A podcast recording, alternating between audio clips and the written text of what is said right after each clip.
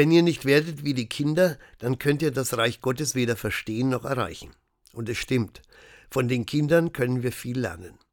Wenn man mit ihnen in die Welt schaut, dann entdeckt man ständig Neues. Und dann erlebt man, wie sie sich so nach und nach die Welt aneignen, wie sie sich Stück für Stück die Wirklichkeit anverwandeln und wie sie so immer mehr davon verstehen.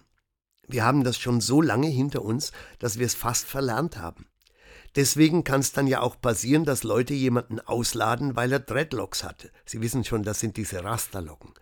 Angeblich dürfe man das nicht, weil die eben nur den Rastafari gehören würden. Das ist natürlich in jeder Hinsicht Quatsch. Zum einen sind auf meinem Kopf ganz sicher meine Haare. Und zum anderen, wenn wir alles, was aus anderen Kulturen stammt, nicht haben dürften, dann müssten wir ganz schnell aufhören, Kartoffeln zu essen. Denn die haben die Spanier im 16. Jahrhundert den Inkas geklaut. Aber der eigentliche Grund, warum das Unfug ist, wer sich fremde Kulturen aneignet, wer sie für sich entdeckt, der begreift auch, dass diese anderen Kulturen genauso wertvoll sind wie die eigene. Und das kann man schon von Kindern lernen.